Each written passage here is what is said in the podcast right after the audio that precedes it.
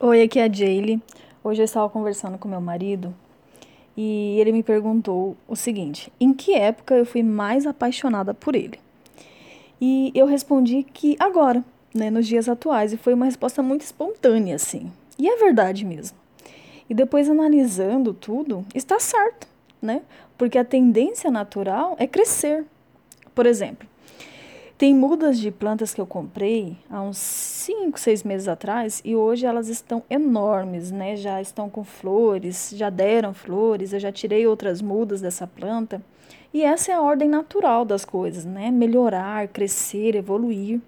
Só que nesse mesmo exemplo das plantas, eu comprei uma outra planta que estava com, com um porte maior, tá?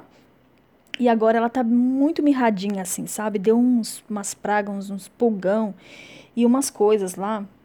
E isso quer dizer o quê? Que faltou um certo cuidado, né? né? As coisas certas que eu deveria ter feito para evitar as pragas e ter cuidado corretamente dela e não cuidei. E no relacionamento é a mesma coisa. Né? A gente tem que tirar da cabeça essa coisa de que no começo é bom, mas depois normalmente fica ruim o casamento. Isso é balela, tá? No começo tem que estar bom sim e depois tem que ficar cada dia melhor. Por quê? Você vai conhecendo o seu parceiro, vocês vão se adequando, vocês vão se mesclando, né? Se o relacionamento não estiver melhor amanhã do que hoje, alguma coisa está errada e isso precisa ser corrigido. Então, esse pensamento de achar que ter um casamento ruim é normal, de que tem que ter a crise de um ano, três anos, cinco anos, sete anos e não sei quantas mais crises, está completamente inadequado.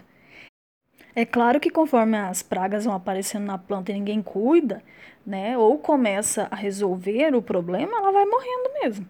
Então a mesma coisa no casamento.